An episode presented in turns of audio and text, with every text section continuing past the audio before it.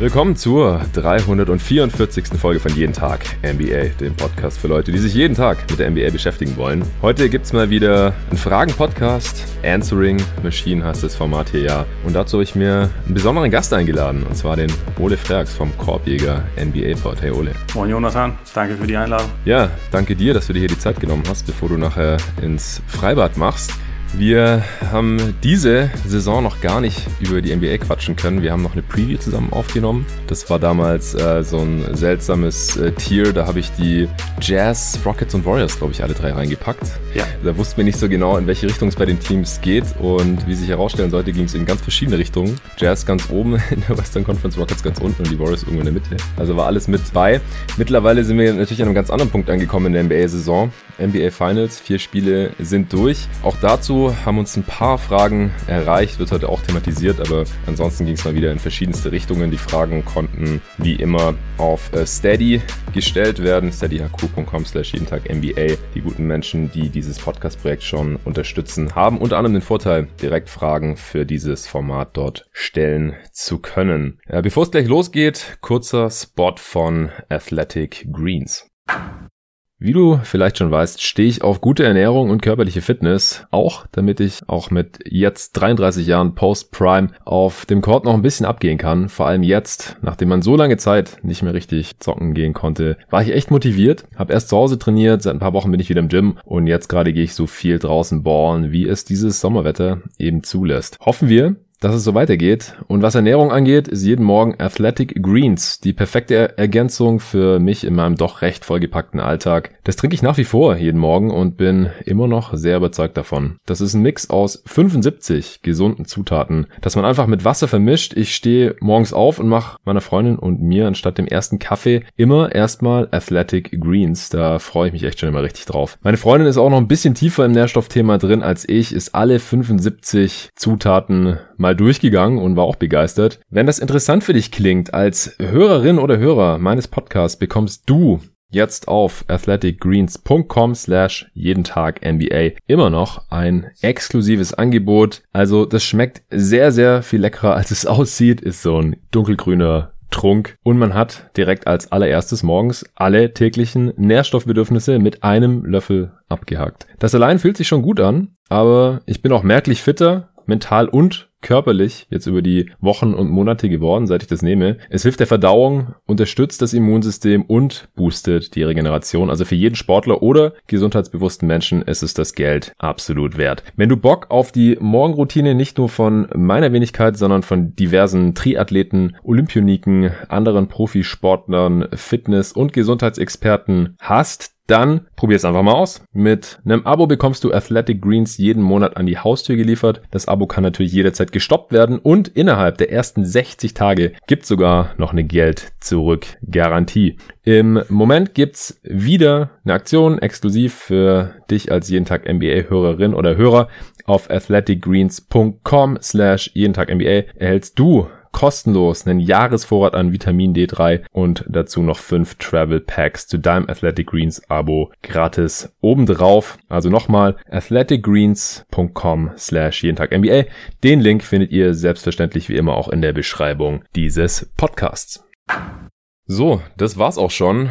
Und bevor wir hier gleich eure Fragen beantworten, Ole, erstmal, wie geht's dir so aktuell zu diesem Zeitpunkt im Jahr und auch zu diesem Zeitpunkt in der Saison? Ja, läuft soweit, aber langsam ist schon auch der Punkt erreicht, wo der äh, Gedanke, irgendwann mal wieder einen normalen Schlafrhythmus zu haben und sich ein bisschen mehr dann auch auf, äh, auf andere Sachen zu konzentrieren, sich so langsam breit macht. Also ich ja. bin froh, dass es trotzdem irgendwie eine mittlerweile ziemlich unterhaltsame Finals-Serie ist, aber ja. es ist halt dann am Ende trotzdem eine lange Saison. Es ist äh, sowieso ja auch äh, in diesem Jahr ziemlich gehetzt mit keiner langen Pause letztes Jahr ja. und so. Und von daher, irgendwann, irgendwann ist dann auch gut. Aber momentan macht es noch Spaß. Deswegen läuft schon. Ja, auf jeden Fall. Also die, die Finals sind jetzt wieder richtig spannend. Für meinen Geschmack als Phoenix Suns-Fan ein bisschen zu spannend nach dem 2-0. Hatte ich mich da schon auf eine eher kürzere Finals-Serie gefreut. Vor allem, ich habe es auch im letzten Pod schon gesagt, weil äh, nächste Woche ja direkt dann die Draft ansteht und ich da auch noch ein bisschen in Scouting einsteigen sollte und dann äh, direkt Free Agency hinterher, Olympia, Summer League gibt's dieses Jahr auch noch. Also es sind dann jetzt halt im Prinzip fast zwölf Monate, wo nicht wirklich eine Pause war, eine ganz kurze äh, im, im Herbst, aber die war ja viel kürzer als sonst. Und dann auch diese gestauchte Offseason mit den Previews und so, eine relativ volle Regular Season. Und jetzt diese relativ verrückten Playoffs und da haben wir auch direkt die erste Frage zu von Hannes Gervins. Denkt ihr, dass die Bucks das Momentum an sich reißen und die Suns sowie Chris Paul weiterhin die Unvollendeten sein werden? Die Unvollendeten sein werden. So.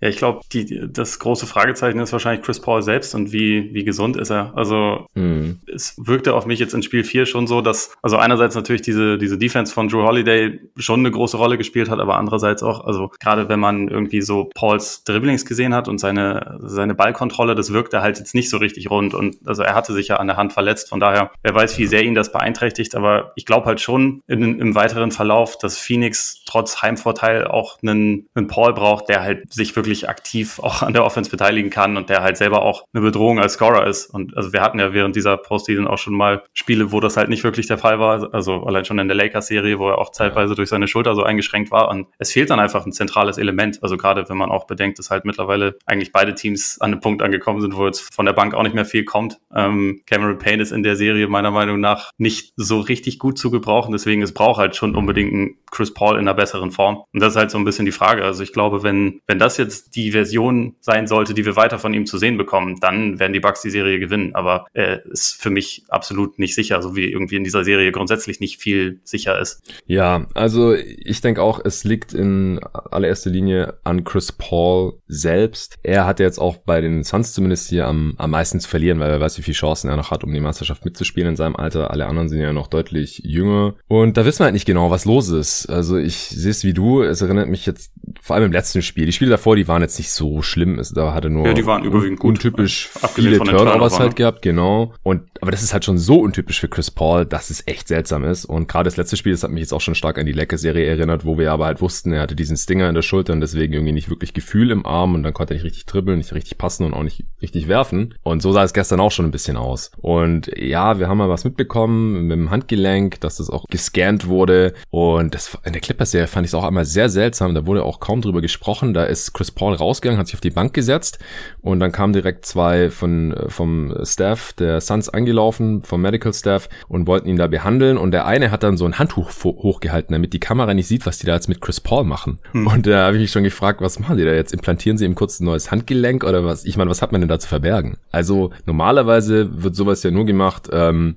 damit man nicht sieht, was was da passiert oder wenn es halt irgendwie äh, zu privat wäre, wenn man halt sieht, was ist oder wenn es irgendwie eklig aussehen könnte. Also es ist sehr komisch und Chris Paul spielt gerade komisch und das macht mir alles ziemliche Sorgen als Suns-Fan. Ich würde trotzdem nicht ausschließen, dass eigentlich nicht wirklich was ist und dass er im nächsten Spiel wieder so spielt, wie man das im letzten Spiel gegen die Clippers gesehen hat und auch im ersten Spiel gegen die Bucks in dieser Serie, darf man nicht vergessen, er hatte ja echt ein famoses Game One. Ja.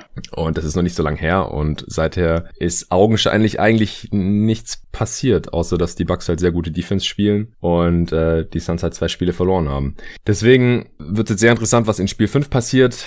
An Momentum glaube ich nicht so sehr, also ich glaube zumindest nicht, dass es stärker oder schwerer wiegt als der Heimvorteil. Also das sind einfach sehr heimstarke Teams, beide, die Bucks und die Suns. Wenn es gerade ein Momentum gibt in dieser Serie, dann glaube ich auch, dass es eher auf Seiten der Suns ist, weil die jetzt halt nach Hause fahren und weil das letzte Spiel zumindest knapp war. Das war halt das erste Spiel, das wirklich spannend war. Es war ein Two-Possession-Game am Ende. Und das war ein Auswärtsspiel für die Suns in Milwaukee. Deswegen finde ich, dass es gerade eher so ein bisschen Richtung Phoenix schwingt, das Pendel, was vielleicht komisch klingt, weil jetzt gerade zwei in Folge verloren haben.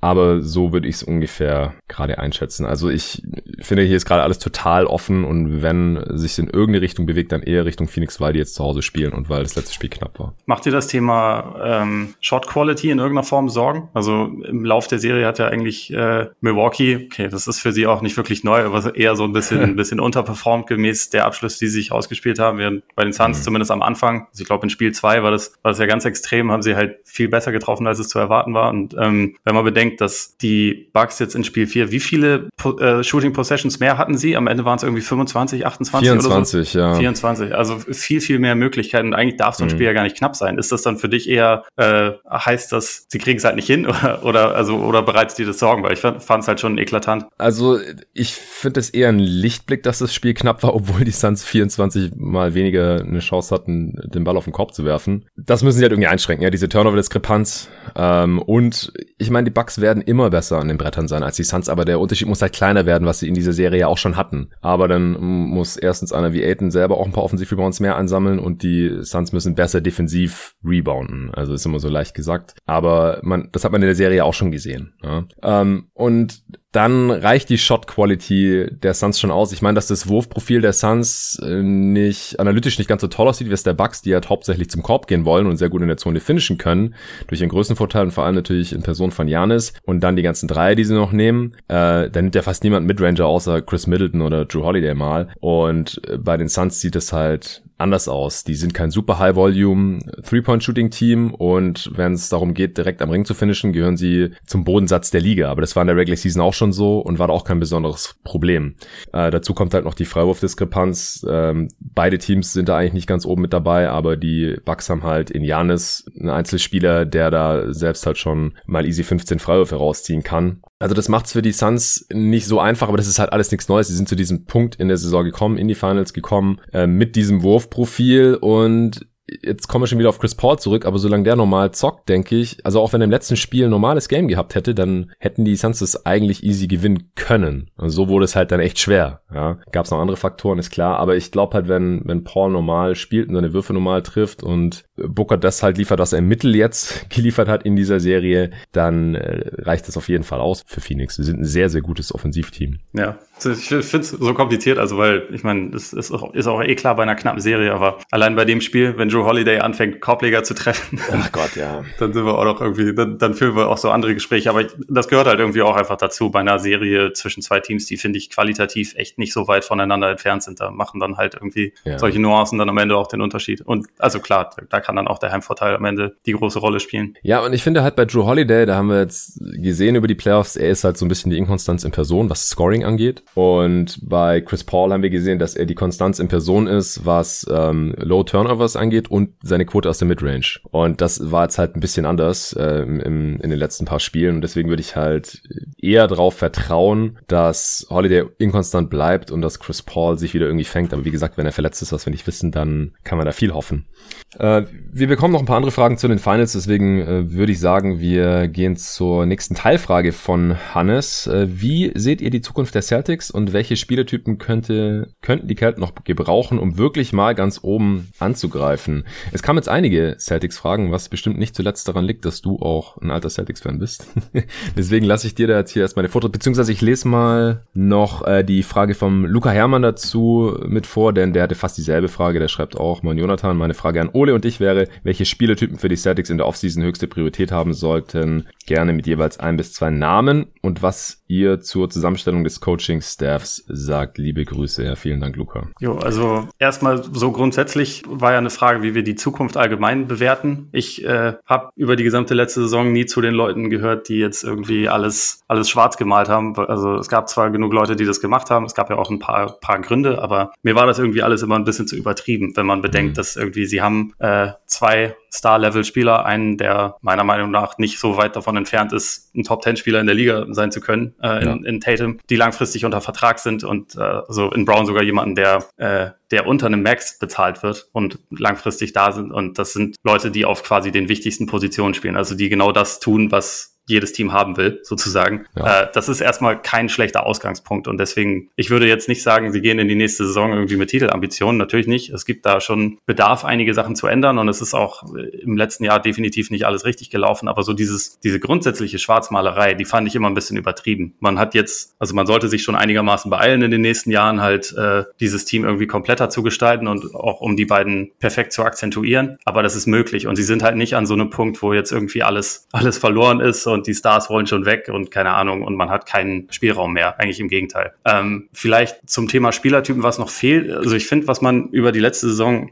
ziemlich eklatant gesehen hat, war einerseits, es gab gar keine Tiefe auf der Bank. Es gab halt irgendwie so ein bisschen, also es gab Qualität auf dem Flügel in der Starting Five, aber es kam extrem wenig nach, was halt teilweise auch Verletzungen geschuldet war. Also dass ein Romeo Langford quasi den Großteil der Saison gar nicht mitspielen konnte. Hm. Gut, es ist jetzt auch keiner, auf den man sich vorher hätte verlassen können. Also, aber es ist es ist natürlich trotzdem ein Faktor. Auch ein Aaron Neesmith, der ist ganz am Ende der Saison, ist er dann an einen Punkt gekommen, wo er wirklich was beitragen konnte, aber war vorher einfach nicht der Fall. Und ich glaube, das war auch eine Fehlkalkulation vom Front Office, um ehrlich zu sein. Also, dass man halt, es war ja in der Offseason, als Hayward weg war, eigentlich schon relativ ersichtlich, okay, eigentlich müsste dann jetzt nächste Saison Neesmith, ein Ogilvy oder wer auch immer müsste dann, müsste den ja jetzt richtig abliefern, damit man da von der äh, mm. Bank noch Qualität reinbringen kann. Und das ist halt schwer, sich darauf zu verlassen. Deswegen fand ich schon, war das auch ein Versäumnis. Also auch, dass man die, die Mid-Level-Exception in Tristan Thompson investiert hat, statt in jemanden, der auf dem Flügel vielleicht weiterhilft. Also ja. ich weiß nicht, ob man ihn hätte kriegen können, aber Jake Crowder, der ja bei den Suns durchaus eine relativ wichtige Rolle spielt, das ist halt jemand, der auch für die Mid-Level-Exception letztendlich verpflichtet wurde. Also so ungefähr in dem, in dem Gehaltsbereich. Und das ist halt einfach, denke ich, das haben sie ein bisschen falsch analysiert. Und was jetzt fehlt, mhm. nach wie vor meiner Meinung nach, ein weiterer Flügel. Es ist ja ein bisschen die Frage, was sie mit, was sie mit Evan Fournier machen. Ich glaube schon, dass sie ihn irgendwie halten werden, aber was da dann die Zahl ist, schauen wir mal. Ähm, grundsätzlich braucht es, glaube ich, Spielertypen, die gut da drin sind, den Ball schnell zu bewegen. Da hilft, glaube ich, jemand wie Al Horford schon mal ziemlich. Auch wenn ja. ich bei ihm nicht weiß, wie lange er jetzt diesmal in Boston bleiben wird, aber dass der grundsätzlich auch mit den beiden, also mit Tatum und Brown, funktioniert, das, das wissen wir, glaube ich. Ähm, und es braucht Shooting um sie rum. Also letzte Saison gab es dann so Situationen, wo, wo Tatum und Brown immer wieder dafür kritisiert wurden, dass sie ihre Mitspieler nicht besser machen. Und das waren dann aber, also gerade bei Tatum häufig Situationen, er zieht Aufmerksamkeit auf sich, er passt den Ball richtig raus und dann steht da Grant Williams, der halt nicht werfen kann. So, da, da also beziehungsweise nicht werfen will. Mhm. Das ist halt dann schwer, finde ich, Tatum strikt daraus zu drehen, aber es ist halt immer wieder passiert. Und ich glaube, letztendlich ist das, was am wichtigsten ist, Leute, die einigermaßen passen können, Leute, die sich auch trauen, Würfe zu nehmen und sie im Idealfall auch treffen können und welche, die halt ein bisschen Druck auf den Ring ausüben können. Also ich finde den Kader, wie er stand jetzt, ist nicht so schlecht, aber ist halt immer noch nicht tief genug und so ein bisschen diese direkte äh, ja, Bedrohung des Rings fehlt so ein kleines bisschen. Das würde ich mal so grob sagen dazu.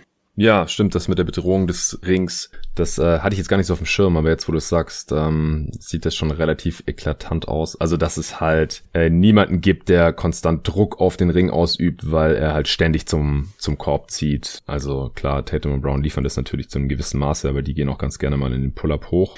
Ja, also ich denke, der Kern dieses Teams ist, wenn halt alle fit sind, das war jetzt halt auch ein riesiges Problem in der vergangenen Saison. Und klar, wenn halt ein, zwei Spieler die ganze Zeit fehlen oder angeschlagen sind, dann sieht der Kader halt immer gleich löchriger aus und das Team spielt natürlich auch schlechter, wenn das wichtige Spieler sind, als dass das Potenzial eines solchen Teams eigentlich versprechen würde oder versprechen sollte.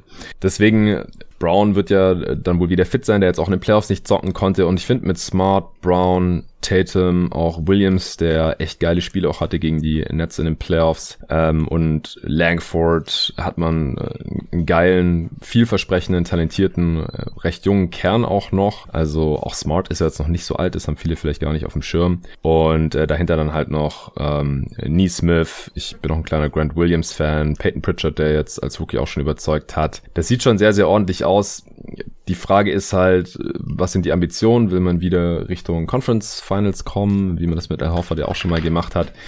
Und ich glaube, was man halt nicht braucht, ich habe auch kurz mit David drüber gesprochen, äh, mit dem ich den Podcast dann aufgenommen der auch Celtics-Fan ist, äh, keinen weiteren Center. Also ich glaube, Tristan Thompson will man sogar eher loswerden ja. äh, und seine knapp 10 Millionen Gehalt. Die Frage ist nur, in welchem Trade kann man ihn unterbringen oder äh, wer will den noch äh, für diese Kohle haben, weil wenn Williams und Horford fit sind, dann braucht man da einfach nicht noch einen Center für 10 Millionen rumhocken. Ich meine, dass man einen Wing bekommt wie Jack Crowder für dieses Geld, ist halt absoluter Jackpot. Ja. Das ist ja das beste Mid-Level-Signing gewesen, nachdem Ibaka jetzt verletzt war und auch ansonsten sich da jetzt niemand aufgedrängt hat zu diesem Gehalt. Ich denke, da kann man realistisch fast nicht von ausgehen. Da muss der Spieler schon richtig Bock haben auf die Stadt oder auf die Franchise oder es, die Titelambitionen müssen halt irgendwie relativ greifbar sein. Äh, ich denke, Wings kann man nie genug haben. Also Fournier zu halten, das wäre, glaube ich, ganz nice, weil ansonsten hatte man jetzt halt auch nie diesen, diesen Mehrwert aus diesem Trade, den man sich da halt erhofft hat, weil die ganzen Spieler ja nie zusammen fit auf dem Feld standen.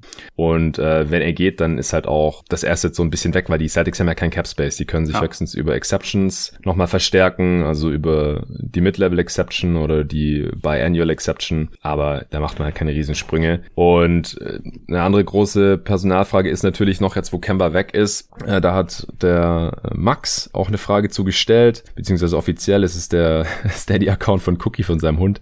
Er schreibt, äh, hey Ole und Jonathan, was denkt ihr ist die optimale Lösung, wie die Celtics die Point Guard Position in der Offseason lösen sollten? Marcus Smart auf der 1 starten lassen oder auf die Youngstars Langford Pritchard, Madar setzen.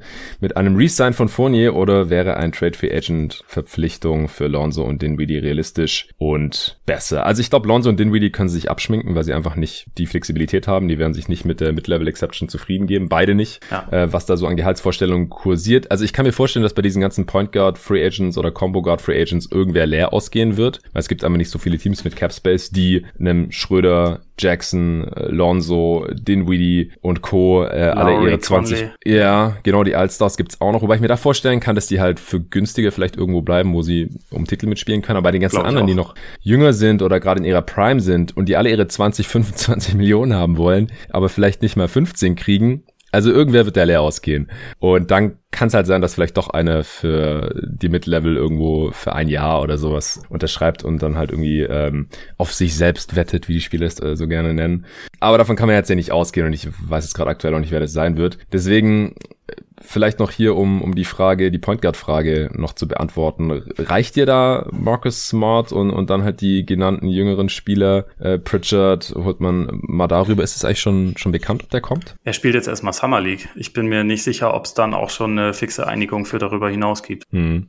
Wie ähm, siehst du das? Ist da Handlungsbedarf? Äh, dauerhaft glaube ich schon. Also ich finde, Smart ist, äh, ist ein ordentlicher Playmaker, aber es ist, also ich meine, viel wird ja, das ist dann auch so ein bisschen die Frage, wie, wie Ime Udoka das sieht, offensiv, aber ich denke, dass relativ viel halt auch ähm, Tatum der primäre Ballhändler sein wird, der halt viel Offense initiiert und dann, ich weiß nicht, also Smart, ich liebe ihn und, und er ja. macht mich manchmal aber auch einfach wahnsinnig, so mit ja. den Würfen und manchmal denke ich mir schon, wenn wir jetzt uns so die Starting Five angucken und also dauerhaft da so rangehen, es wäre dann eigentlich schon besser, wenn man einen stabileren Schützen hätte an der Seite, der vielleicht auch selber gleichzeitig ein bisschen mehr, ein bisschen mehr Drive noch drin hätte. Also ich bin mir nicht sicher. Ich glaube, erstmal ist es, ist es auf jeden Fall keine schlechte Lösung. Ich meine, Smart ist immer noch ein guter Spieler, auch wenn ich ihn letzte Saison insgesamt nicht so gut fand wie, wie vorher. Mhm. Ähm, dieses Lineup, also wenn wir jetzt so, also von Smart, Fournier, ähm, Tatum Brown und Horford ausgehen, ist es halt auch einigermaßen flexibel und switchable. Das ist erstmal alles ganz gut. Smart ist ja defensiv sowieso wunderbar, aber ich glaube, langfristig wäre ja vielleicht ein bisschen stabilerer Point Guard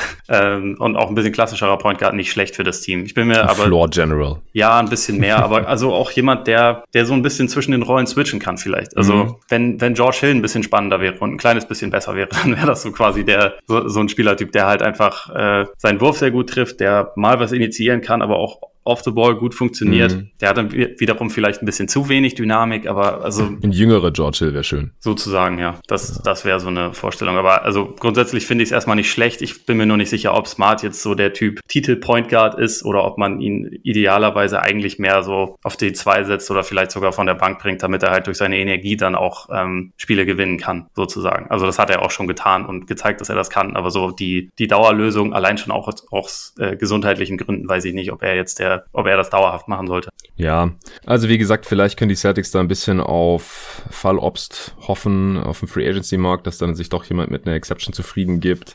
Ansonsten haben die Celtics ja auch noch ein paar angebrochene äh, Trade Exceptions. Genau, ähm, die von Hayward ist immer noch ziemlich groß. Ja, was auch. sind das, 11 Millionen oder sowas? Aber halt, ja. ist auch nicht viel mehr als die Mid-Level, also quasi gar nicht mehr. Also selbst mit einem Sign and Trade oder so kann man da nicht wirklich was machen. Deswegen wird nicht so einfach, da ein richtiges Upgrade reinzuholen. Äh, ich würde es jetzt nicht ausschließen, da wird, das wird jetzt eventuell vielleicht auch gleich die erste große Prüfung für Brad Stevens, den äh, GM. Es gab noch die Teilfrage hier zum Coaching-Staff. Äh, was, was sagst du dazu? Also meine, mein Eindruck ist erstmal positiv. Ich finde, also man, man kann ja bei jemandem, der vorher noch nicht als Head Coach gearbeitet hat, nicht sagen so, genau, das ist der Ansatz, der mir jetzt am besten ja. gefällt, sondern man muss halt deutlich mehr darauf achten, wie, wie präsentiert er sich nach außen, was sind so die, die Eindrücke, was sagt er so und wie wird er auch aufgenommen. Also ich glaube, äh, dass man schon weiß, dass er mit Brown eine ziemlich gute Verbindung hat und dass auch Tatum irgendwie seinen Ideen gegenüber aufgeschlossen ist. Das ist halt erstmal sehr positiv, aber ich finde es immer schwer, ich, äh, dann im Voraus bei jemandem, der halt First-Time-Head-Coach ist, zu sagen, das ist genau der Richtige für das Team. Ich glaube, dass es passt, aber das ist halt irgendwie der Eindruck, den ich gewinne aus Dingen, die ich darüber gelesen und gehört habe und nicht was, was ich jetzt selber analysieren konnte, weil ich schon genau weiß, wie er sich in so einem Team dann verhält. Ja, es ist genauso, wie du gerade gesagt hast, dass man einfach bei bisherigen Assistant-Coaches, die man, die noch nie Head-Coach waren, einfach es sehr schwer einschätzen kann. Also da sind wir einfach nicht, nicht nah genug dran. Man muss auf Leute vertrauen, die nah dran sind, die mit diesem diesem äh, Mann mit Imi Yutoka schon zusammen gearbeitet haben, auch, auch Spieler, wie sie sich über ihn geäußert haben,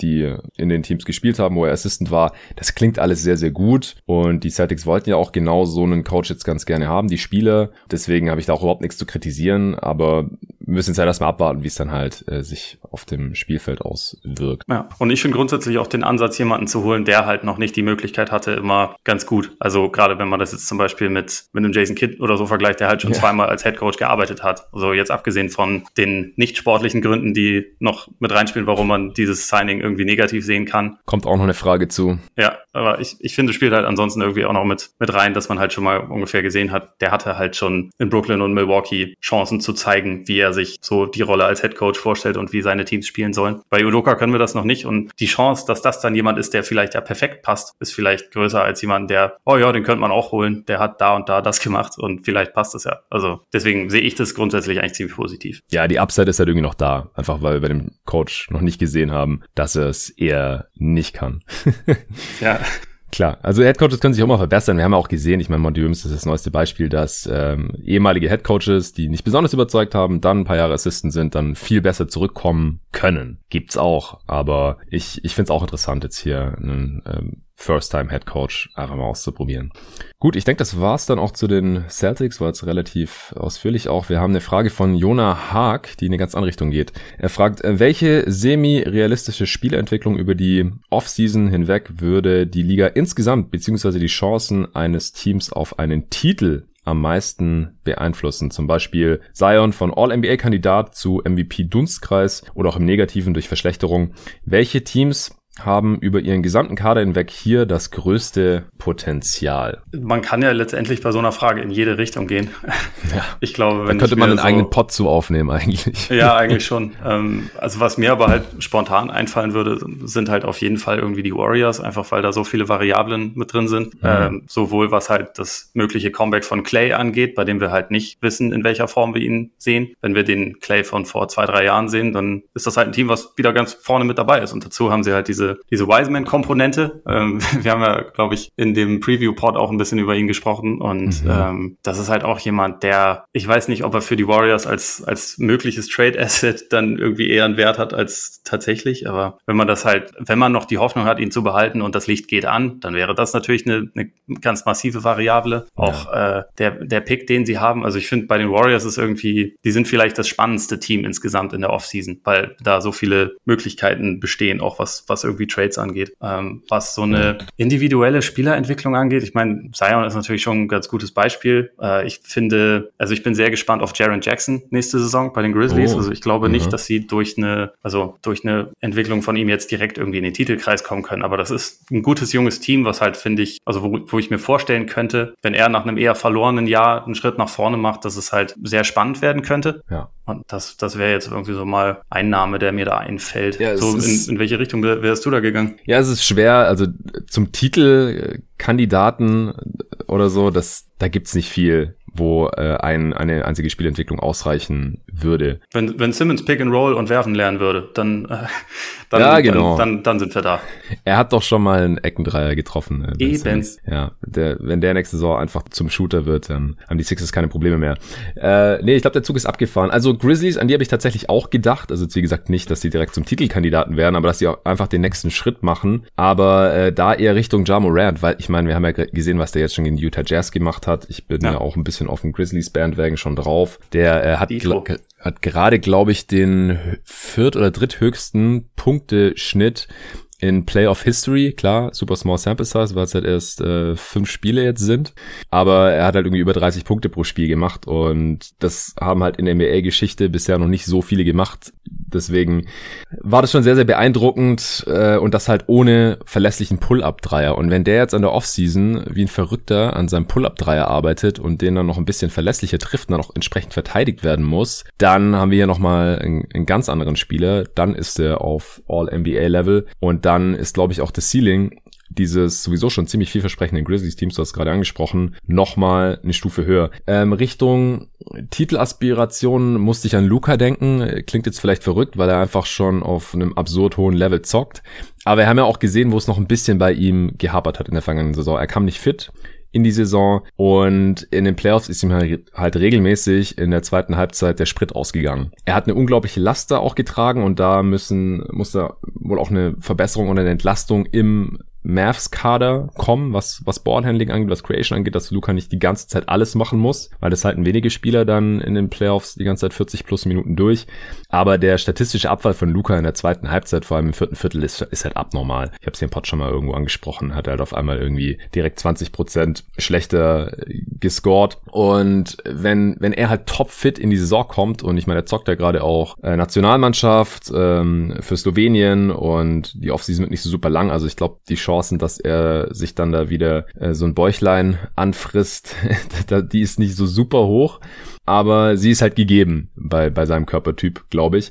Also ich glaube, wenn, wenn Luca super fit in die Saison kommt und wenn er sich einfach nur noch mal ein bisschen weit entwickelt, was er in seinem Alter eigentlich normal sein sollte, er muss keine riesen Schritte machen, weil er einfach schon so gut ist und die Mavs äh, beim am Roster noch ein bisschen was drehen können jetzt in der Offseason, dann kann es auch in verschiedenste Richtungen gehen, dann könnten ja. die Mavs in der nächsten Saison eventuell wirklich, ich will jetzt nicht sagen um die Titel mitspielen, aber halt mal ein paar Runden gewinnen auf jeden Fall. Ja, würde ich auch sagen. Also da ist halt wirklich die die Offseason jetzt extrem spannend. Also äh, bei Kid, ich fand es ja zumindest ganz interessant, dass er bei seiner Vorstellungs-PK gesagt hat, dass es nicht der Plan ist, dass Luca immer den Ball bringt und alles initiieren muss, mhm, weil, mhm. also das ist ja eigentlich so eine Komponente jetzt Off-Ball-Movement und äh, wie kann man irgendwie diese, diese Shooting Gravity auch mal einsetzen, wenn jemand anders den Ball führt. Das, das hat man ja bisher wirklich nur relativ sporadisch gesehen, einfach auch, weil der Kader es ja nicht hergegeben hat. Ich glaube, ja. wenn man da das schafft, also halt vielleicht noch eine zweite, etwas dynamischere Option irgendwie zu installieren, die jetzt halt nicht ein Porzingis ist, der ausschließlich Play-Finisher ist und am besten nie dribbeln soll, sollte, ähm, dann ist da eigentlich auch für, für Doncic und auch für die Mavs echt viel möglich. Die Frage ist halt einfach, kriegen sie das gebacken? Also welche Optionen gibt's überhaupt? Weil ich glaube, klar, es kann individuell was kommen, aber irgendwie jetzt von, von Doncic zu erwarten, okay, du machst eigentlich schon alles, du bist irgendwie regelmäßig bei 30, 10 und 10 und in den Playoffs eher bei 40, 10 und 10, aber wir brauchen irgendwie noch mehr für dich. Das ist halt, das ist, also vielleicht ist die Entwicklung, die es eher braucht, ein bisschen weniger und das wird dadurch mhm. halt effektiver und äh, es spricht dann dafür, dass das Team um ihn herum besser ist. Aber da spielen irgendwie echt viele Faktoren mit rein. Aber also ich denke schon auch, die Mavs sind eigentlich ein Team, das allein wegen ihm einfach die Möglichkeit hat, relativ schnell äh, Sprung noch nach oben zu machen. Ja, ich denke auch. Wenn seine Freiwürfe vielleicht auch mal ein bisschen konstanter fallen. Ja. Und ich, aber sonst an seinem Skillset gibt es nicht mehr so viel zu verbessern. Es ist dann wirklich eher die Rolle und seine körperliche Kondition. So, ich würde sagen, wir kommen zur nächsten Frage. Sonst äh, kriegen wir heute hier nicht so viele durch. Der Jonathan Gritschke hat geschrieben. Äh, Servus ihr beiden. Meine Frage. Es geht um Oklahoma City's Draft Picks. Dieses Jahr drei First Rounder und drei Second Rounder. Er hat das dann alles aufgelistet. Ich äh, kürze es zwar ein bisschen ab und nenne nur die First Rounder, weil das sind schon richtig viele. Äh, 2022 zwei First Rounder, 23 drei First Rounder, 24 zwei First Rounder, 25 zwei First Rounder und 26 auch zwei First Rounder. Die Swap Rights hat er auch schon mal weggelassen und die ganzen Second Rounder, die habe ich jetzt weggelassen. Also, ich glaube, man kann zusammenfassen, die Oklahoma City Thunder haben über die nächsten Jahre super, super viele Draft-Picks. Mein letzter Stand war, glaube ich, 34. äh, er schreibt noch, ich kann mich nicht erinnern, dass eine Franchise mal so extrem viele Picks hatte. Muss Oklahoma City aufpassen, dass der Wert ihrer Picks nicht sinkt, da alle Teams wissen, dass sie diese ab einem gewissen Zeitpunkt loswerden wollen. Äh, weiter schreibt er, der Plan der Franchise ist ja sicher nicht alle Picks zu behalten und acht Jahre Rebuild zu machen. Irgendwann sollte ein ausgeglichener Kader das Ziel sein und sie haben jetzt ja schon sehr viele junge In Klammern SGA, Poku, Baisley, Maledon, Roby. Sicher ein super Job, das Front Office so viele Picks einzusacken, aber irgendwie scheint es immer mehr Teams zu geben, die selbst nach oben wollen, als Teams, die einen Rebuild anstreben und somit Interesse an Picks haben. Wie groß seht ihr die Herausforderung aus den ganzen Draft Picks in mittelfristiger Zukunft ein starkes Playoff-Team aufzubauen?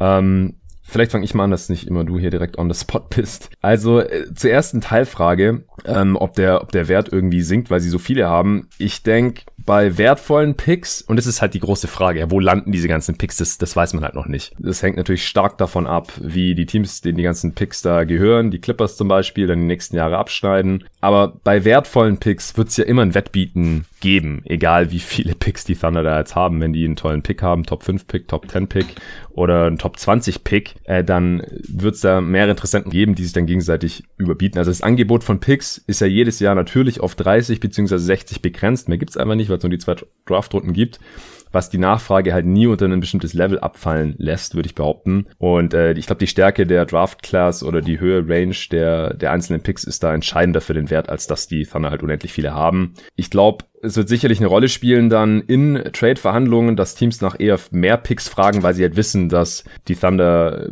so viele haben und ähm, man kann natürlich in einer Verhandlung auch nur das bekommen, wonach man fragt, aber ich sehe das jetzt oder diese Teilfrage nicht wirklich als äh, Problem. Vielleicht erstmal dazu, siehst du das als Problem, dass die Thunder so viele Picks haben für den Wert dieser Picks? Nee, nicht wirklich. Also ich glaube auch, dass das, also sie haben sich ja unter anderem sehr an das Schicksal der Clippers geknüpft und wenn die Clippers jetzt nächste Saison keinen Kawhi haben oder vielleicht sogar dauerhaft keinen Kawhi haben, weil er mhm. einerseits erstmal einen Kreuzbandriss hat und dann weggeht, dann werden das halt ganz schnell total wertvolle Picks und da ist dann auch kein Problem, dass sie viele haben, sondern das sind halt trotzdem Picks, die einen ganz, ganz hohen Wert für den Moment einfach besitzen. Und äh, dadurch, dass es so viele sind und sie vor allem auch so weit in die Zukunft ja teilweise bestehen, ist jetzt gerade keine Not da, sofort mit allen eine Entscheidung zu haben, sondern man kann, also gerade mit diesen, mit diesen, äh, also sie haben ja 2027er Picks und auch 2026 noch den, den, den First Rounder von den Clippers, da, da kann man ja durchaus auch einfach abwarten. Also es, es gibt ja keine Not, die jetzt alle irgendwie sofort einzusetzen. Was ich halt bei dem Thema grundsätzlich ein bisschen spannender finde, das führt dann vielleicht auch schon ein bisschen in, in die weitere Richtung, aber ja, gerne. Presti gefällt das ja wahrscheinlich schon ganz gut, dass er über die letzten Jahre jeden Trade gewonnen hat, sozusagen. Also so mhm. nach äh, Ansicht der Analysten. Er hat immer mehr Assets rausgeschlagen, er hat immer so ziemlich das Maximum bekommen. Die Frage ist halt, wenn du dann irgendwann ein Team zusammenbauen willst und dann halt bestimmte Spieler haben willst, ist dann die Bereitschaft da, auch mal zu sagen, okay, ich gebe jetzt hier vielleicht einen Pick mehr ab, weil ich diesen Spieler unbedingt haben will. Weil irgendwann muss halt wahrscheinlich, also denke ich zumindest, müsste dieser, dieser Switch dann auch erfolgen, wenn man ein echtes Basketballteam zusammenstellen will. Weil bisher natürlich, er macht einen super Job darin, Assets zu horten wie ein Blöder, aber das ist auch ein bisschen leichter, als das Team selber zu bauen. Und er hat sich jetzt erstmal ja. halt sehr, sehr viel Zeit verschafft, glaube ich. Die Frage, wie er das dann alles zusammenbastelt, ist schon legitim. Und er hat schon über die Jahre gezeigt, dass er, also vor allem halt früher mit den Back-to-Back-Picks von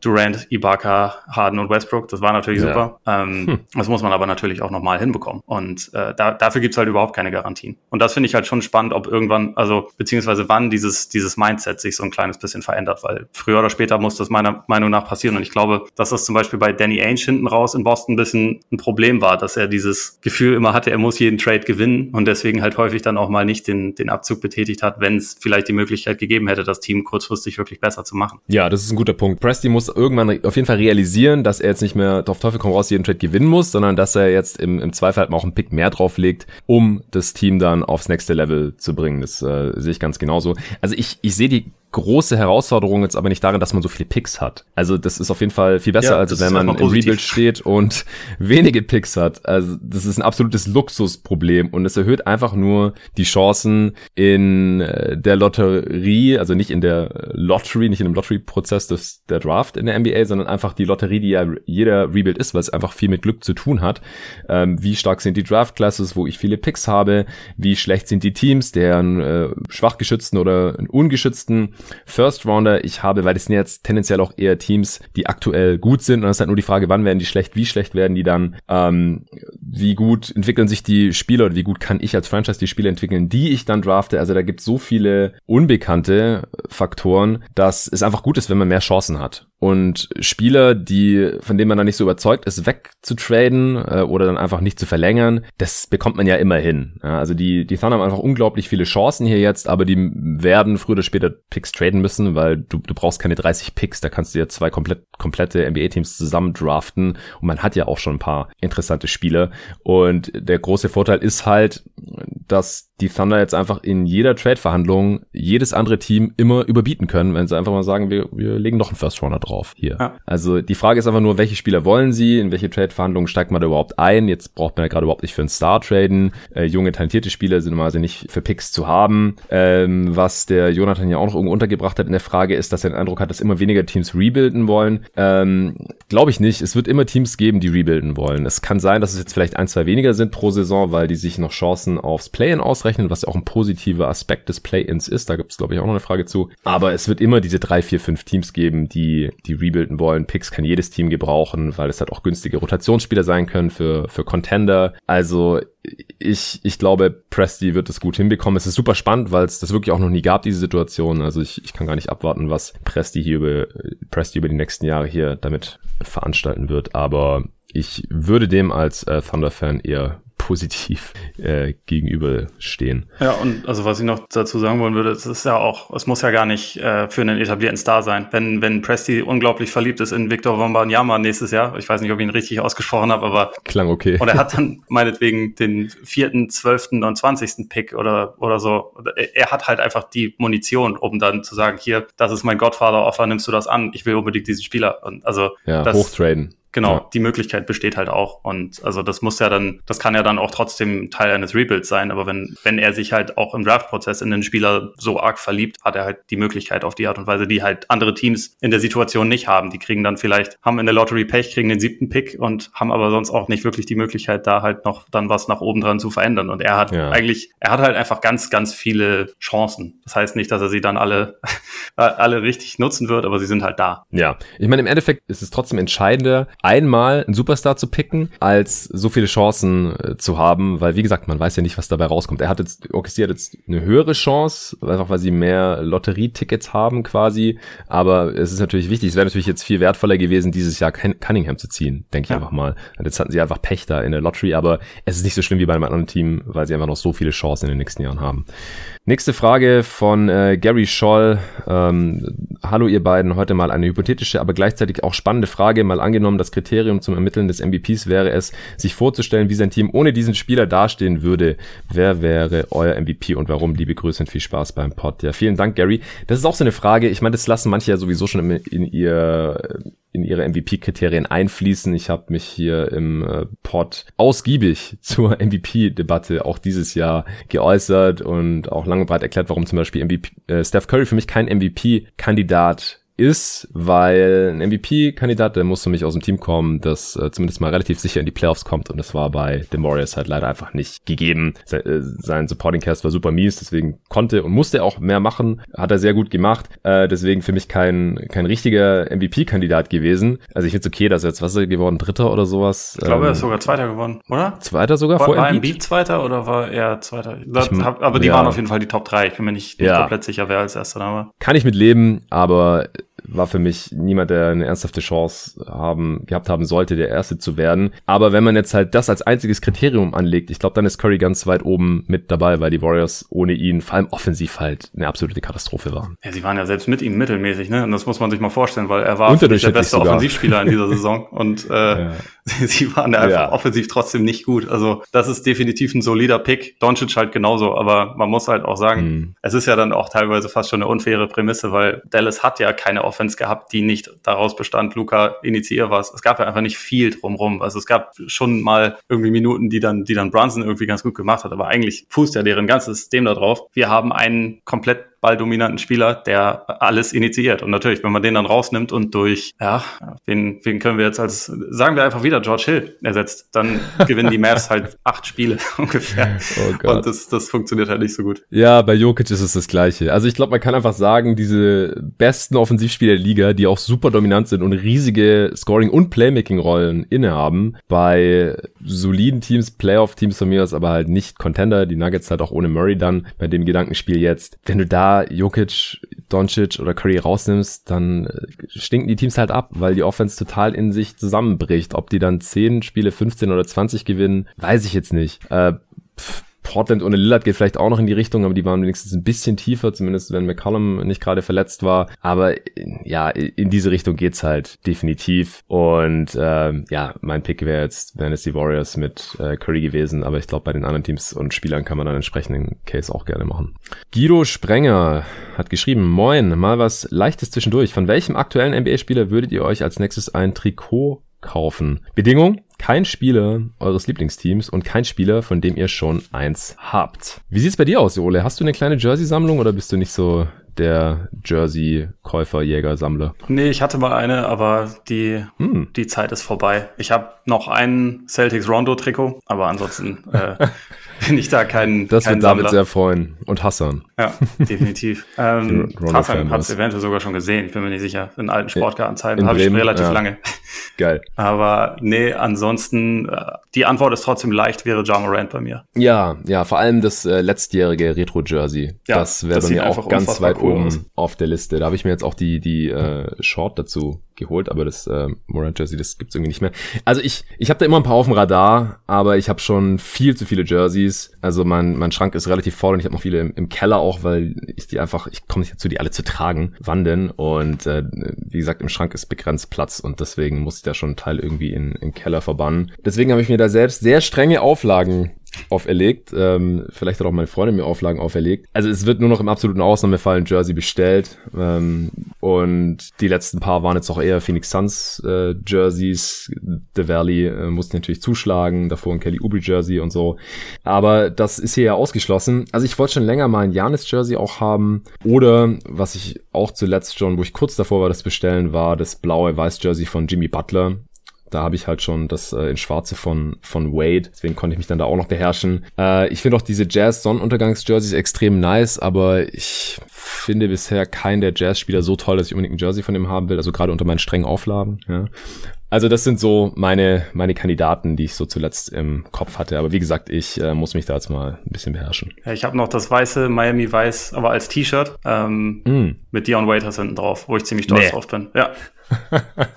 In Miami im Geil. Fanstore gekauft. Ja, oh Gott, da habe ich auch so viel Geld liegen lassen äh, während meiner Zeit in, in Miami. Deswegen habe ich auch überdurchschnittlich viel Heat-Merch, obwohl ich war eine Zeit lang natürlich auf dem Bandwagon drauf, ähm, weil ich dort gelebt habe und weil LeBron dort gespielt hat. Und äh, Dragic äh, mochte ich auch immer sehr gerne, Wade auch. Aber ich glaube, ich habe mehr Heat-Merch als, als Suns-Merch sogar, weil diese Team-Stores sind einfach geil. Da findet man eigentlich immer irgendwas, was einem gefällt und dann ist vielleicht sogar noch ein Angebot und ich, ich bin da nie mit leeren Händen rausgelatscht. Ja, ist ein gefährliches Spiel. Oh, total.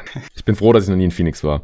Marc Alteheld schreibt, Hi, ich weiß, dass ihr wenig europäischen Basketball schaut, trotzdem würde mich interessieren, warum die NBA sich nicht traut, europäische Headcoaches zu verpflichten. Der einzige war Kokoschkov und er war 20 Jahre Assistent in der NBA. Ein Messina, Obradovic oder Scoriolo wären sicherlich interessante mögliche Headcoaches und äh, dass ich beim letzten Namen so lange gebraucht habe, das zeigt glaube ich schon, dass ich da echt nicht so tief drin bin. Scariolo bitte. Scariolo, ja stimmt, guck, ich kann nicht mehr lesen. Äh, danke. Wo, wo coacht der? Weißt du das? Äh, ja, er war ähm, bei den Raptors lange lange Zeit Assistant. Ich bin mir nicht sicher, ob er jetzt immer noch dort Assistant ist. Spanischer Nationaltrainer war er auch noch, wenn ich richtig im Kopf ah, habe. Ja. Okay. Messina, den kenne ich dafür. Der war ja auch Head Coach äh, bei den Spurs. Äh, Head Coach, sag ich schon. Das war natürlich Pop. Assistant Coach. Kokoschkov ist auch nicht der einzige. Wir erinnern uns an, an David Blatt, der jahrelang äh, Coach in Israel war und dann ja zu den Cavs kam. Äh, das Problem war nur, und ich glaube, das ist ein ganz schönes Negativbeispiel, dass die Cavs ihn erst geholt haben und sich dann LeBron dazu entschieden hat, zurückzukehren nach Cleveland. Und das hat halt einfach nicht so wirklich zusammengepasst. Nicht, dass Blatt jetzt ein schlechter Coach ist oder so, aber das hat in der NBA einfach nicht wirklich funktioniert. Und ich glaube, ein großes Ding ist auch einfach der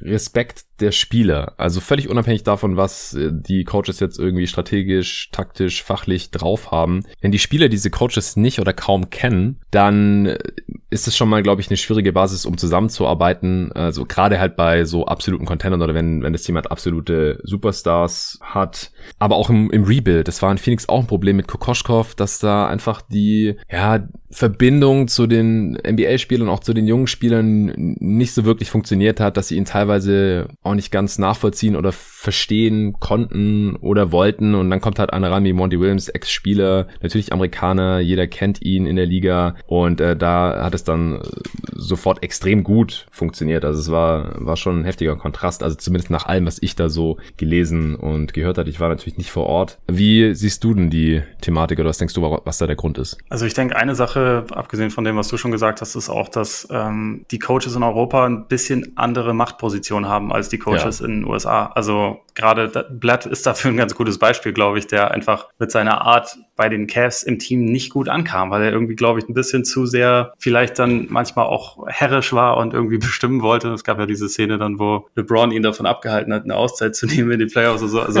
ja. ähm, es gab da halt irgendwie so ein paar Situationen und ähm, das ist natürlich jetzt auch eine generelle Aussage, das muss natürlich auch nicht immer stimmen, aber so ein, so ein Seiko Obradovic beispielsweise, der hat halt bei einem europäischen Club als Überlegende, hat er halt einfach ein Standing, das er in der NBA gar nicht hat haben kann. Also einerseits, ja. weil ihn die Leute nicht kennen, wie du schon gesagt hast, und andererseits, weil die Spieler in der NBA, also gerade die Stars, haben in dem Team viel, viel mehr zu sagen als die besten Spieler in einem europäischen Verein meistens. Mhm. Also da gibt es natürlich auch ein paar Ausnahmen. Also Span Spanulis hatte bei Olympiakos bestimmt auch äh, relativ viel zu sagen, aber so im Großen und Ganzen. Und ich glaube, dazu kommt dann halt auch noch der Faktor, es gibt viele, viele Assistant Coaches, es gibt einen ziemlich großen Pool an Leuten, die halt auf ziemlich wenig Jobs kommen. Und dass man da, ja. also ich glaube, jeder, jeder Coach zumindest in der NBA schaut auch nach Europa, also Popovic oder auch Brad Stevens, das sind ja Leute, die immer wieder gesagt haben, okay, ich habe hier so und so viele Plays in Europa geklaut, da gibt's, da gibt's irgendwie Leute, die auf einem ganz hohen taktischen Niveau sind, aber hm. dass die Teams nicht als erstes nach Europa gucken, um, um sich da dann zu äh, verstärken oder einen neuen Headcoach zu holen, das äh, finde ich insofern schon verständlich. Und ich meine, es gibt ja einige, die halt diesen Weg dann als, als Assist, äh, Assistant Coach gehen, halte ich auch für sinnvoll. Also Kokoschka ist ja jetzt gerade auch wieder zurückgekehrt in die NBA als Assistant Coach. Ja. Und auf die Art und Weise kannst du dann vielleicht auch eine Beziehung aufbauen. Aber dass das nicht der häufige Weg ist, finde ich auch irgendwo verständlich. Also auch aus Sicht der europäischen Coaches, weil Messina kann sich ja in Europa eigentlich letztendlich seinen Job auch aussuchen. Dass der dann nicht ewig als Assistant Coach arbeiten will, ist irgendwie auch verständlich. Und ein Obradovic, wie gesagt, das ist halt die Coaching-Legende in Europa, dass der nicht in die NBA kommt, um Assistant zu werden, kann ich auch verstehen. Ja, also es gibt auch einfach nicht so die Erfolgsstories, auf die Franchise dann gucken und sagen, oh, guck mal hier, der hier, der europäische Trainer,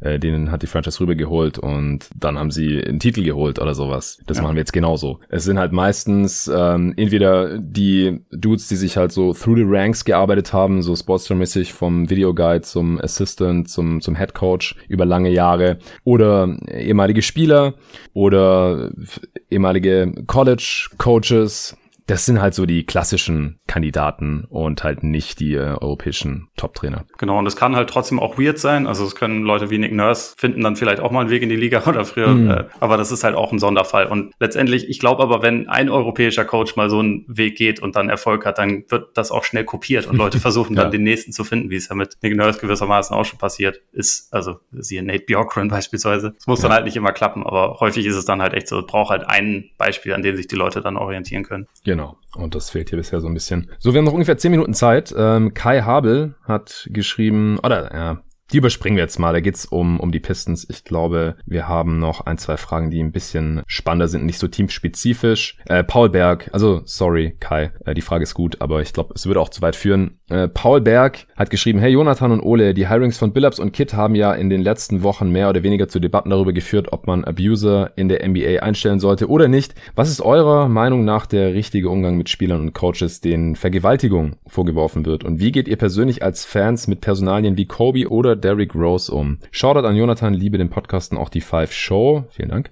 Würde mich freuen, wenn du weitermachst. Ich äh, mach erstmal weiter. Danke, Paul. Ähm, ich habe mich hier im Pod auch schon mal dazu geäußert. Ich habe mir seither nochmal Gedanken äh, darüber gemacht, auch weil äh, ich da mit ähm, einem Kumpel nochmal ein bisschen ausführlicher diskutiert habe. Und es wird dann auch relativ schnell philosophisch, so wann hat jemand äh, seine Strafe verbüßt und so weiter. Mhm.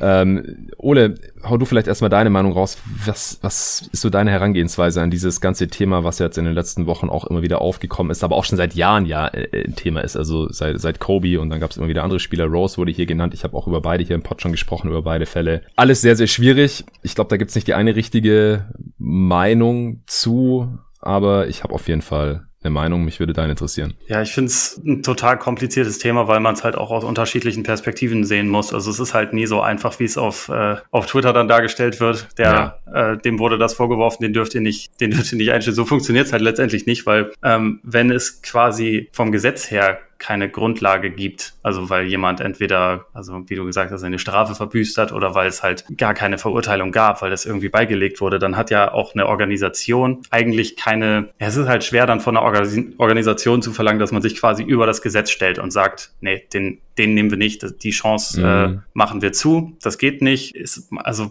zu dem Prozess, das ist ja total individuell. Also bei Billups beispielsweise, ich wusste das vorher gar nicht, bevor jetzt diese Sachen dann wieder hochgekommen sind. Und das ging, glaube ich, ganz vielen Leuten so, dass es diesen ja, Vorfall vor, glaube über 20 Jahren gab, den keiner 97, auf dem Schirm hatte. Ja. ja. genau. Und der jetzt irgendwie aus, äh, ausgegraben wurde. Ich würde mich gerne darauf verlassen, was natürlich schwierig ist, dass die Blazers da wirklich irgendwie eine gründliche Untersuchung durchgeführt haben und dann zu dem Schluss gekommen sind. Wir glauben nicht, dass da irgendwas vorgefallen ist, je nachdem. Ähm, und deswegen haben wir ein gutes Gefühl dabei, den einzustellen. Ich finde, also es wäre nett, wenn man sagen könnte, ich weiß es genau und dann ist da überhaupt kein, kein Platz für, das geht so nicht. Aber es ist halt schwer, das von einer Organisation zu verlangen, wie gesagt, wenn es gar keine ges äh, gesetzliche Grundlage dafür gibt. Ich persönlich wiederum, und das ist die andere Perspektive, kann halt für mich entscheiden, ich bin halt kein Fan von den Leuten. Und also mhm. äh, ich jubel nicht und äh, verdrück nicht eine Träne, weil Derrick Rose sich verletzt hat oder so. Also keine Ahnung, ähm, mhm. was es ja dann auch immer mal wieder gab, sondern ich, mir ist das halt dann irgendwie schon sehr bewusst, wenn ich so jemanden spielen sehe. Und ja. ähm, ich persönlich kann dann für mich entscheiden, als Fan, ich bin kein Fan von diesem Spieler, definitiv nicht. Ja. Aber ich weiß nicht, so, äh, ich finde es halt kompliziert, dass man häufig dann irgendwie die, die Teams manchmal dafür verantwortlich macht, was einem Spieler vorgeworfen wird. Und äh, das äh, finde ich irgendwie eine sehr, sehr komplizierte Situation. Wie, wie siehst du das denn? Es ist äh, super kompliziert. Kurz, ähm, weil ich da neulich noch mal was zu gelesen habe zur ähm, Trust Us Investigation der Portland Trailblazers.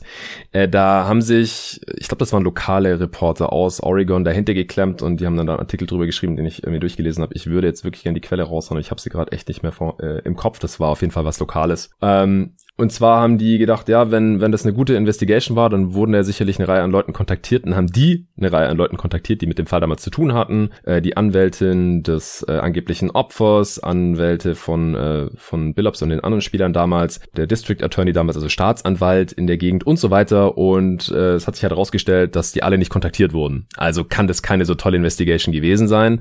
Das mal dazu. Ich finde halt, wenn diese Fragen aufgeworfen werden von äh, Journalisten, von von, von Fans halt auch dieser Franchise, dann müssen, sollten die halt damit offen umgehen und es nicht unter den Teppich kehren. Das ist halt das, was man nicht machen ja, sollte. Das, das definitiv, Themen. ja. Und das ist das Ding, was die Franchises aber halt die ganze Zeit immer noch gerne tun würden, weil es unangenehm ist und weil es halt da auch schwierig ist zwischen, also da gibt es kein Weiß oder Schwarz, es ist alles sehr, sehr grau, aber die sollten sich der Sache halt stellen und die treffen ja auch eine Entscheidung für sich als, als Organisation, als Franchise, als Unternehmen und sagen, wir nehmen den und dann sollen sie halt auch dazu stehen und das vielleicht auch mit ein, zwei Sätzen begründen, außer Trust Us. Also das ist halt einfach ja. schwache Kommunikation aus meiner Sicht.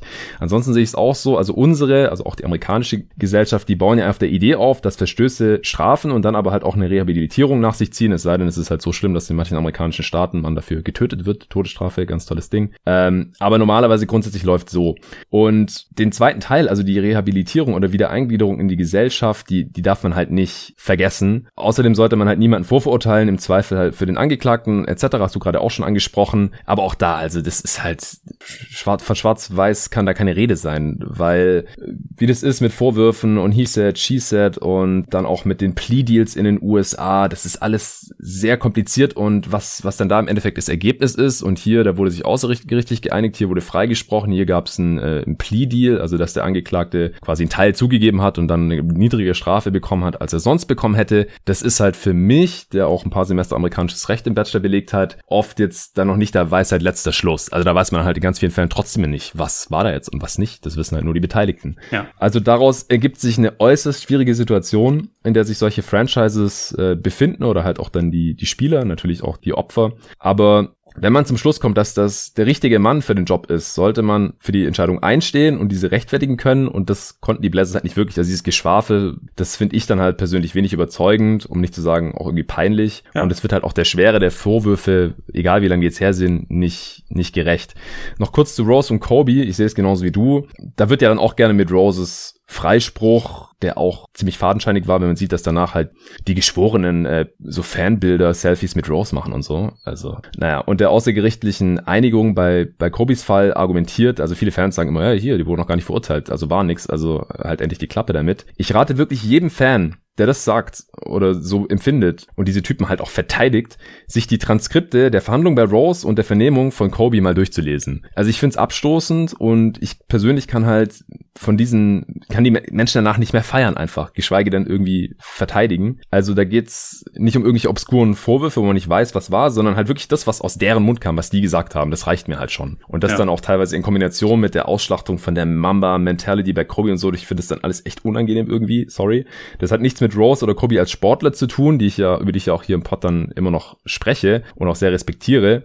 Aber ich meine, wir wissen es alle beim Sport, Fan da sein und so, das geht halt sehr schnell in dann so eine Vergötterung auch von der Persönlichkeit über und so. Und da, weiß nicht, sollte man halt dann vorsichtig sein, finde ich. Ja, ich finde es halt auch wichtig, dass man irgendwie versucht, da so eine ähm, Perspektive zu haben, dass man das halt anerkennt, dass das halt einfach ein wichtiger Punkt ist. Also bei mir ja. war, also mit Kobe ist es gerade kompliziert, weil ich halt ähm, früher schon so mehr oder weniger als Jugendlicher halt schon so eine Art äh, Fan von dem war, ne? Also weil ja. ich halt auch zu dem, zu dem Zeitpunkt, als diese Vorwürfe war ich, glaube ich, 13. Da, das, ja. also aus heutiger Sicht verstehe ich schon, dass ich da nicht die, die ganz differenzierte Perspektive drauf hatte. Aber also ich hatte gerade letztes Jahr, ich weiß nicht, ob du das auch gelesen hast, uh, Three uh, Ring Circus von Jeff Perlman, das Buch halt über diese nee. Shaq Kobe-Dynastie. Mhm. Fairerweise, das Buch ist auch ein bisschen eigentlich eine Anklageschrift gegen Kobe allgemein mhm. als Spieler und als Typen. Also es ist mhm. ziemlich, ich glaube, die, die Hauptquelle war wahrscheinlich jetzt nicht unbedingt Kobe, sondern andere Leute. Aber da war halt unter anderem auch das Vernehmungsprotokoll von dem ähm, vermeintlichen Opfer äh, wurde da halt äh, abgedrückt. Und das, wenn man das gelesen hat, dann kann man danach nicht sagen, boah, ja, geiler Typ, Mama-Mentality, sondern äh, das ist, also es ist halt einfach, es hinterlässt dann einfach schon Spuren. Deswegen, also wie du schon gesagt hast, jeder, der da kom also komplett das alles nicht zulässt und sagt, nee, nee, das ist, wurde ja nicht verurteilt, man sollte sich zumindest damit auseinandergesetzt haben und ja. das wirklich mal gelesen haben, weil es hat, also auf mich ja. hat es auf jeden Fall einen Effekt gehabt. Ja, also auch das, was Kobe da halt zu Protokoll gegeben hat, ich hab gedacht, was ist denn mit dir los, Junge? Also ich will es jetzt hier auch nicht rezitieren und so, wer das interessiert, googles, ihr findet es auf jeden Fall. Ähm, und ich habe mir auch ein Rose Jersey geholt 2011 und ich hatte Kobe äh, als Poster an der Wand und wir haben den bei GoToGuys ins Logo genommen, die Silhouette da, das ist äh, Kobe über Wade, dieser Wurf und sowas. So ist es nicht. Das, das sollte man jetzt auch nicht mit der mit den Sportlern so vermengen, aber es, es sind halt Menschen und die eventuell was gemacht haben, die auf jeden Fall was gesagt haben und das äh, darf man halt nicht unter den Tisch fallen lassen. Das ist halt das, was ich fordere. Nicht unter den Tisch fallen lassen, solche Themen. Ja. So, vielleicht noch eine ganz kurze Frage. Du musst gleich los. Nochmal was zu den Finals. Von sehr anonym Hallo, freue mich schon auf euren Pod. Was ist eure Meinung zu den Bankspielern in den Finals? Seid ihr überzeugt? Ich mache kurz den Anfang. Also, ich habe es mir mal kurz angeschaut im Vergleich mit Bankspielerleistungen der letzten paar Finals, weil es ist ja schon relativ dünn jetzt bei beiden Teams, auch verletzungsbedingt. Es sind relativ klare Achterrotationen, wobei je nur sechs Spieler über 20 Minuten überhaupt sehen. Also im Prinzip die Starter plus ein Mann von der Bank. Bei den Suns ähm, ist es im Prinzip Cam Johnson und bei den Bucks natürlich Pat Connaughton, der sogar über 30 Minuten sieht. 2020 war halt in der Bubble, da waren die Rotationen deutlich tiefer bei den Lakers und bei den Heat, aber bei den anderen äh, letzten paar Finals-Paarungen, da äh, war das relativ normal, dass die Rotationen dann so kurz werden und hauptsächlich die Starter die Minuten abreißen. Also, ums, ums kurz zu machen, ich finde bisher nur Connaughton und Johnson so richtig überzeugend. Ähm, wie ist da so deine Meinung zu, Ole? Ja, ich finde, also mit, es gibt schon gelegentlich mal auch Szenen, wo ich denke, okay, das hat Bobby Portis jetzt ganz gut gemacht, aber eigentlich sind es halt die Leute. auch, äh, dass Jeff Teague immer noch 11,5 Minuten pro, äh, pro Spiel in den Finals bekommt, finde ich einfach nur großartig. Das aber ist der achte Mann, es, ja. Es spricht halt schon auch dafür, dass es ist halt, also bei beiden Teams, und ich glaube, bei den Bucks wiegt es eigentlich noch schwerer, dass Dante DiVincenzo nicht dabei ist, weil der würde würde halt aus einer jetzt effektiven Sechser-Rotation würde er eine Siebener machen und er würde ja. da halt reinpassen. Also äh, gerade wenn man sich wahrscheinlich auch, so die, auch raus. Genau, glaube ich auch. Und wenn man sich so die On-Off-Zahlen gerade von Lopez anguckt, das ist halt wesentlich positiver, wenn er nicht spielt, weil halt dieser dieser Small Ball im Großteil halt besser funktioniert in der Serie. Und ich glaube, da wäre halt die Vincenzo auch einfach noch als etwas besserer Spieler als Connaughton einfach noch eine, noch eine stabilere Option und auch einfach eine zusätzliche Option. Und äh, ich glaube, das fehlt definitiv bei den Suns. Ja, Johnson überzeugt mich auch. Payne überzeugt mich eigentlich, seitdem er sich verletzt hat, nicht mehr. Also eigentlich, ja. er hatte dieses, was waren es, 29 Punkte hatte er in Spiel 2 ja. gegen die Clippers, war das, ne? Und seitdem ist es echt wenig, finde ich, was man überwiegend von ihm sieht. Da fehlt es was. Craig hat immer mal eine gute Szene, aber nicht viel. Ja, also bei, bei Payne ist es ein bisschen wie bei Portis, finde ich, finde ich relativ vergleichbar, auch wenn es völlig verschiedene Positionen sind. Es ist äh, Hit or Miss. Wenn es klappt, ist ja. es äh, geil und die Leute feiern es ab und es bleibt vielleicht auch eher im Kopf, aber unterm Strich wahrscheinlich beides eher eher Minusspieler oder halt Spieler, von denen man nicht so viele Minuten sehen will und die bekommen sie ja jetzt auch gerade nicht mehr. Es, äh, die können mal geile Spiele haben, können mal ein gutes Viertel haben oder sowas, aber unterm Strich ähm, sollten sie wahrscheinlich eher weniger Minuten sehen, ähm, wenn wenn man halt Alternativen hätte. Und ja, Crack ist so ein bisschen in der Teague-Rolle. Ich habe es gerade schon gesagt, Teague würde wahrscheinlich nicht spielen, wenn die Vincenzo fit wäre. Crack würde wahrscheinlich nicht spielen oder weniger spielen, wenn Scharic fit wäre. Davon auch nicht vergessen. Also so ein bisschen verletzungsbedingt hier mittlerweile. Allerletzte Frage. Was war bisher euer Highlight-Spielzug in den Playoffs? Hau raus. Bei dir wahrscheinlich der Valley Oop, oder? Auf jeden Fall. das ist gar keine Bei Frage. Bei mir eigentlich auch. Also das ist so das Erste, was hängen bleibt für mich. Ja, ich denke auch, das sieht man einfach selten und ist, ist schwer zu toppen.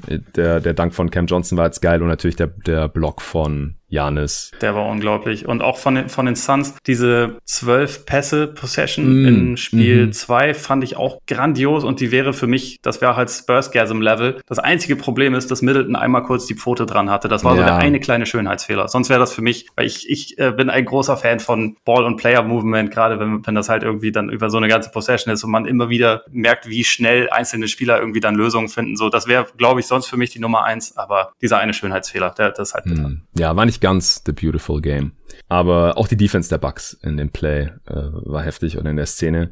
Ja, ansonsten gab es natürlich ein paar geile Dunks, ja. Kawhi über Favors, äh, John Collins über Embiid, dieser alley -Oop. Also Highlights gab es einige in den Playoffs und äh, auch in den Finals bisher. Wir hoffen, da kommen noch ein paar dazu. In den nächsten mindestens zwei Spielen. Samstag auf Sonntag geht's weiter. Das ist dann auch der nächste Pot vom Sonntag. Den nehme ich mit Arne zusammen auf. Und äh, ansonsten steht uns hier auch noch einiges bevor, was nicht nur hier bei jeden Tag NBA gecovert wird, sondern natürlich bei Spox, wo Ole Freaks äh, sehr involviert ist und natürlich auch beim Korbjäger NBA Podcast für die Five kannst du gerade nicht schreiben oder können wir gerade auch nicht schreiben, denn da wird es gerade aktuell kein Printmagazin mehr geben. Das müssen wir noch abwarten, wann da mal wieder was geht. Was äh, steht bei dir sonst gerade so an? Hast du irgendwas zu pluggen? Schreibst du noch mal ein Buch oder was steht so an? Erstmal nicht mehr. Ich, ich, ich äh, bringe jetzt erstmal die Saison zu Ende und dann, dann wird erstmal eine Weile Pause gemacht. Ja, bei mir auch. Sehr schön. Dann vielen Dank dir, ohne dass du hier dir die Zeit genommen hast. Äh, jetzt ab ins Freibad und ich gehe vielleicht auch noch ein bisschen raus bei Sonnenstrahlen tanken, bevor ich dann heute Abend ab 20 Uhr wieder bei Five die Show beim Online-Stream mit André Vogt und Julius Schubert am Start bin. Äh, mich würde es freuen, wenn der eine oder andere reinschaltet, entweder live oder on demand und ansonsten hören wir uns hier in der nächsten Folge. Vielen Dank dafür. Vielen Dank auch nochmal für die ganzen Fragen. Danke an Athletic Greens fürs Sponsern dieser Folge und bis dahin. Bis dann.